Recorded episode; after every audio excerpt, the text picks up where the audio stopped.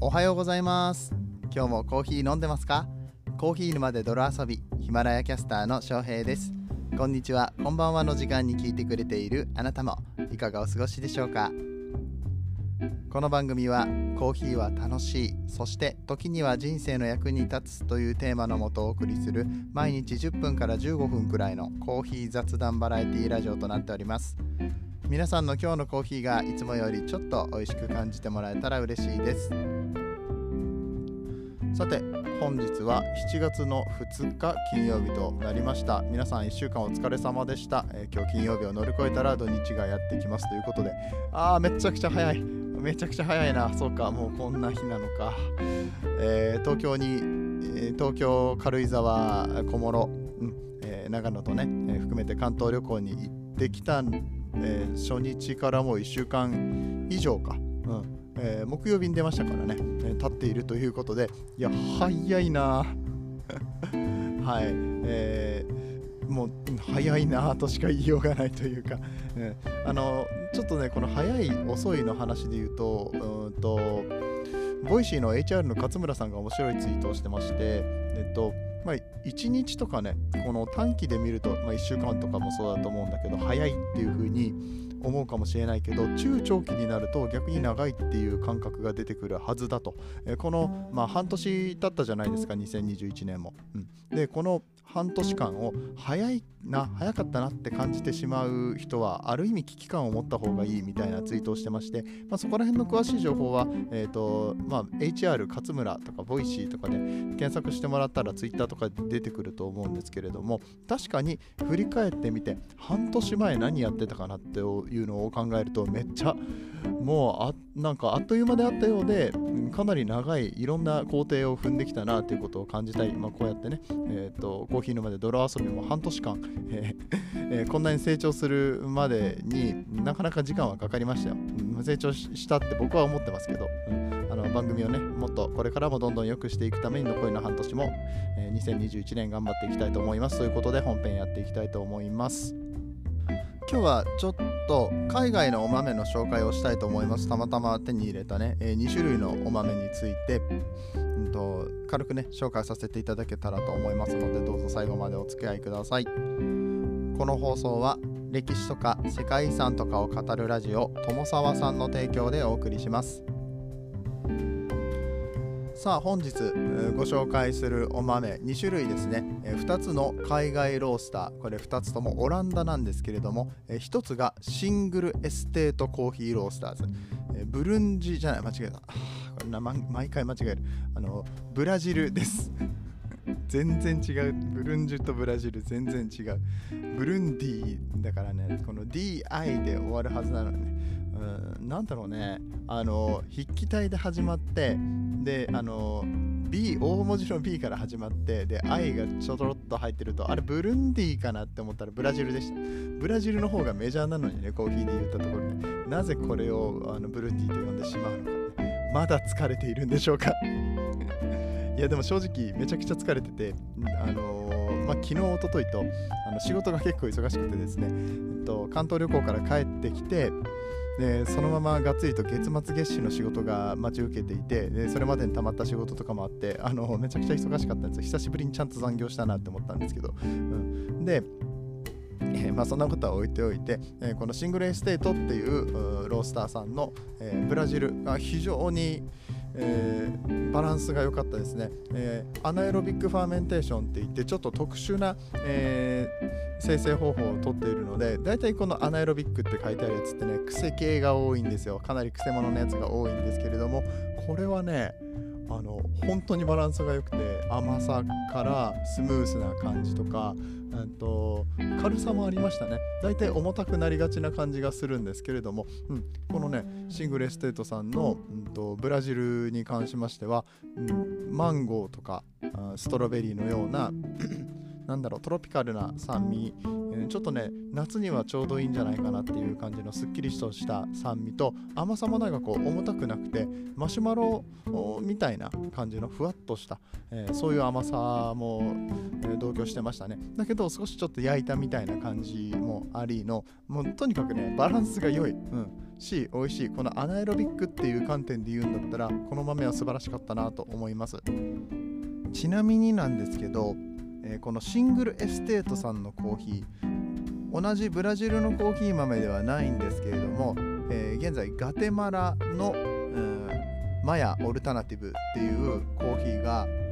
ポストコーヒーさんで取り扱われています。以前に紹介しましたねポストコーヒーさん、えそしてこのポストコーヒーが海外のロースターを取り扱うようになったよっていうニュースを何個か前のコーヒーニュースでね、えー、軽くお伝えさせていただいたんですけどもすごいんですよ。あのポストコーヒーさんといえばこの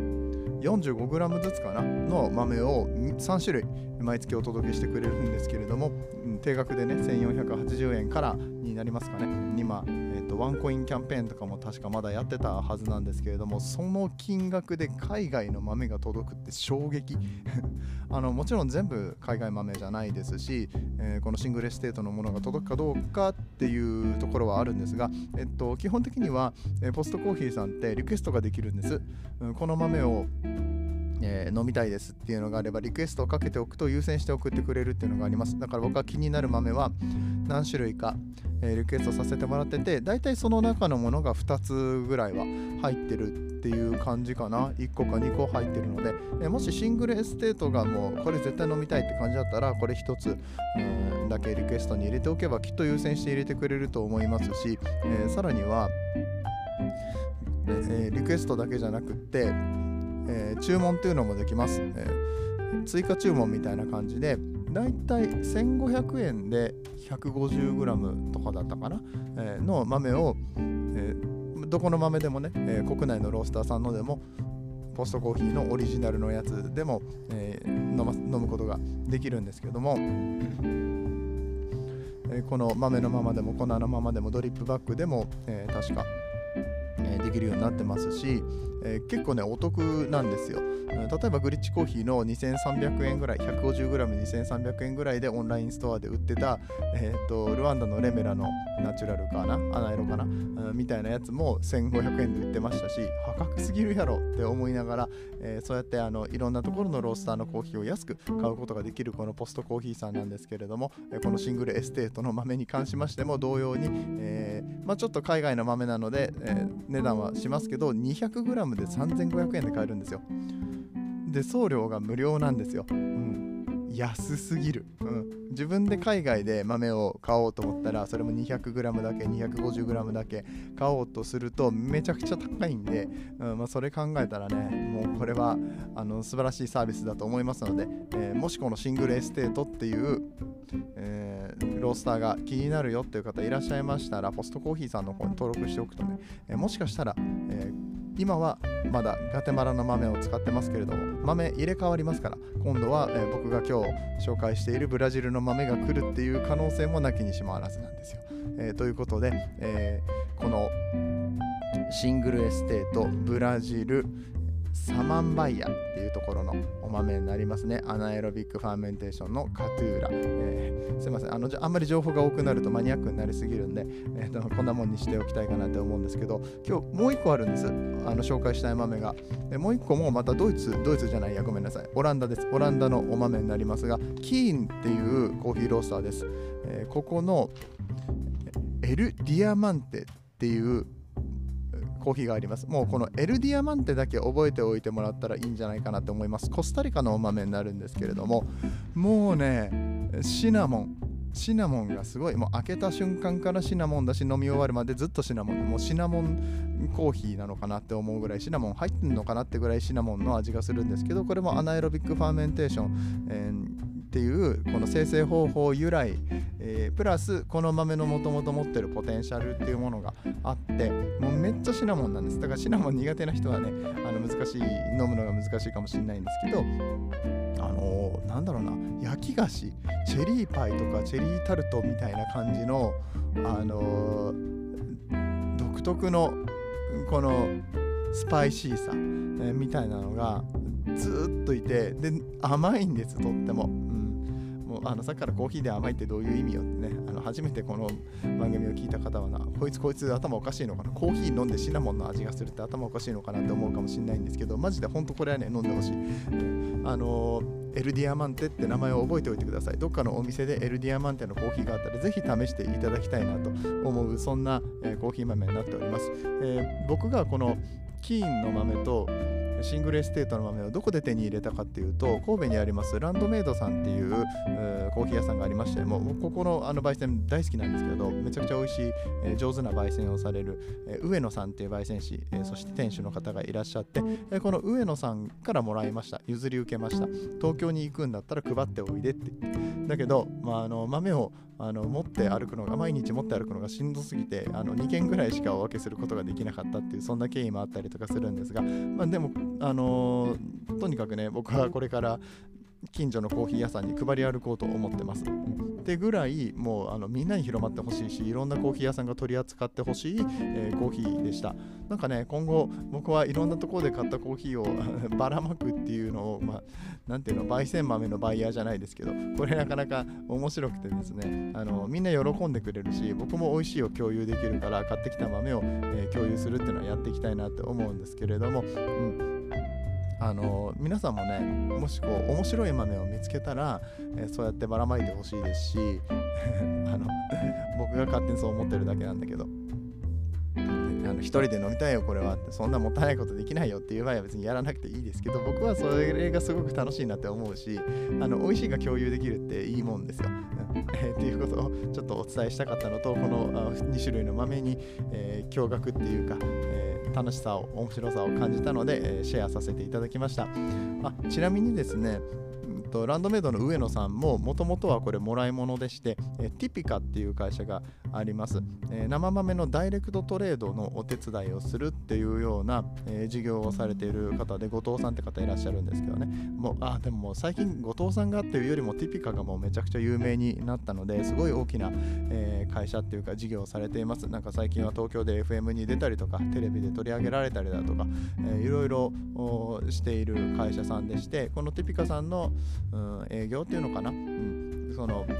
もともと関西の会社なんでね、うん、の方が上野さんのところに持ってきはってで上野さんとこのスタッフみんな飲んだからもうこれあの翔平君持ってっていいよって言って あの持ってかせてもらったっていう感じで、うん、コーヒー業界の人たちこうやって豆をねあの分け分けするの大好きなんで、うん、あの皆さんはあのよかったらそのコーヒー豆ってねプレゼントにも最適かなっていつも思ってるので、うん、あのそういったところで豆活用してもらったら特に珍しい豆があったら、えー、自分で飲んでみてあこれはみんなに飲んでほしいって思ったら豆を買ってはあげるっていうのね、えー、楽しいかなと思いますので是非やってみてください。はい、ということで長くなりましたが、えー、今日のお話が面白かったよと思っていただけた方はぜひ、えー、チャンネルのフォロー、コメント、いいねなどで応援していただけると嬉しく思います。コメント返しをいつもだったら声でしているんですけれども、えー、今現在、え回ってない状況に、ね、なってますのでね、どっかであのまとめてコメントを返させていただきます。今日も本当は朝一で配信するはずだったのが昨日寝ちゃってさ、いや、爆睡。もうね、あのちょっとだけ寝て、でこの夜中にとってちゃんと朝出しの分を予約しておこうって思ってたんだけどもう完全に寝ましたね。いやもうあの嫌です。なんとか今週中に体調整えて、えまた来週からも、え皆さんのお役に立てる情報を流していきたいと思いますのでどうぞよろしくお願いしますといったところで、え今日残り半日ぐらいかな、え頑張ってまいりましょう、はい、今日という日が皆さんにとって素晴らしい一日となりますようにそして素敵なコーヒーと出会えますように。お相手はコーヒー沼の翔平でした。次はどの声とつながりますか？引き続きヒマラヤでお楽しみください。